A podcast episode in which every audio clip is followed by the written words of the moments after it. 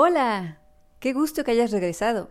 Y qué bueno, porque tengo algo que contarte.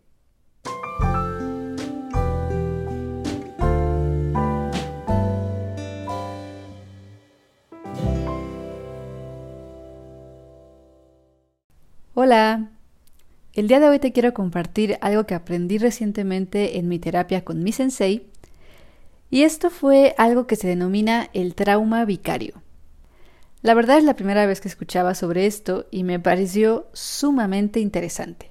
Todos hemos escuchado acerca de los traumas, y esto es cuando sucede un evento que se nos queda sumamente marcado en nuestro inconsciente, incluso en nuestro físico, que cuando sucede una situación similar inmediatamente nuestro cerebro se pone alerta. El trauma vicario funciona de una manera bastante similar, sin embargo la diferencia está en que a ti no te sucede esa situación. Simplemente aprendiste, digamos, este trauma a través de lo que escuchas constantemente, a través de lo que viste, a través de lo que nos van contando constantemente. Funciona de la misma manera en la que creamos estas creencias limitantes. Es decir, a través de la influencia externa terminamos actuando de cierta manera. Esto por supuesto me pone muchísimo a pensar sobre cuánto en verdad es mío y cuánto es de otros. Voy a poner un ejemplo para que quede más claro. Un trauma podría ser, por ejemplo, lo que me sucedía constantemente en patinaje artístico, cuando al hacer un elemento terminaba en el hielo con una enorme lesión. ¿Qué pasaba? Pues que mi cuerpo se sanaba bastante bien, yendo a terapias físicas, pero mi mente no tanto. Entonces, cuando regresaba al hielo, al momento de intentar nuevamente el elemento con el cual me había caído y había provocado una lesión, naturalmente mi cuerpo se pasmaba y me daba un pavor hacer ese elemento. Hubo un evento que me causó un cierto mal y por lo tanto mi cerebro y mi cuerpo actuaban de manera automática. No queremos volver a lesionarnos, Ari, por lo tanto, pues me frenaban. Y me frenaban de muchas maneras poniendo mi cuerpo completamente rígido, creando muchísimos pensamientos en mi cabeza, de manera que me imposibilitaba poder realizar ese movimiento. ¿Qué pasa entonces con el trauma vicario? Eso es cuando automáticamente, de la misma manera que un trauma, nos frenamos ante alguna situación y nos frenamos para protegernos. Lo interesante de esto es que nos protegemos ante algo que en realidad no nos ha pasado. Y para ponerte un ejemplo, en la terapia hablábamos precisamente sobre lo que probablemente era un trauma vicario para mí. Y esto es en cuestión de los negocios. Actualmente me encuentro planeando un nuevo proyecto y por lo tanto también me encuentro con un montón de miedos frente a mí. ¿Qué pasa si no sale bien? ¿Qué pasa si no es exitoso? ¿Qué pasa si no tengo el suficiente dinero para subsistir? ¿Qué pasa si por el contrario tengo dinero, pero en realidad no me llena lo suficiente este proyecto? Y entonces de esa manera empiezan un montón y un montón y un montón de dudas, un montón de limitantes que en realidad a mí nunca me han pasado.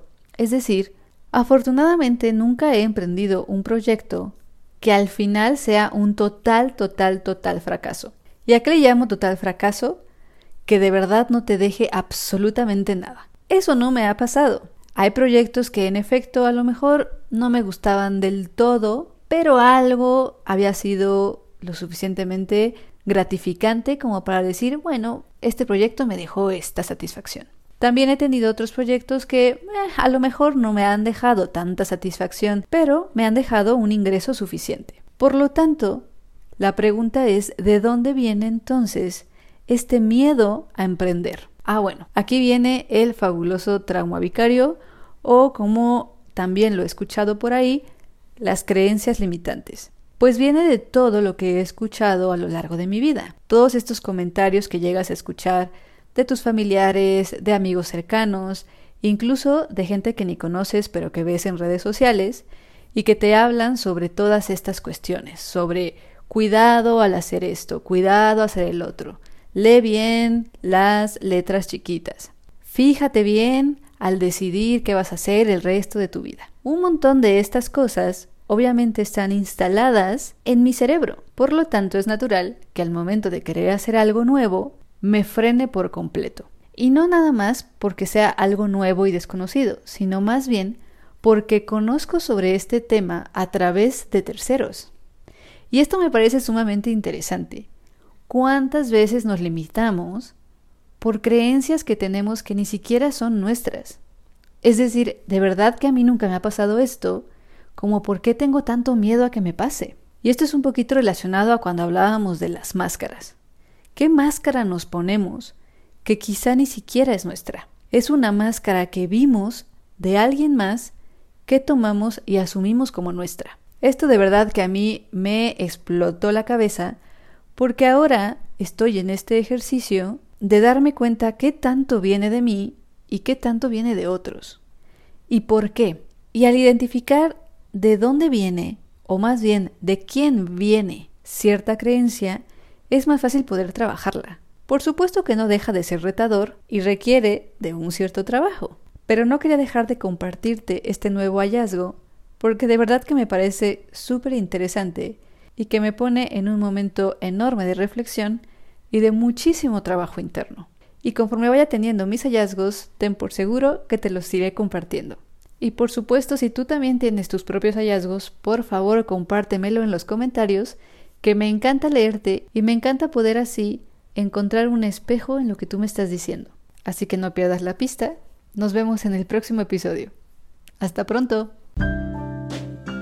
Si te gustó el contenido de este episodio, te invito a darle clic al botón de seguir.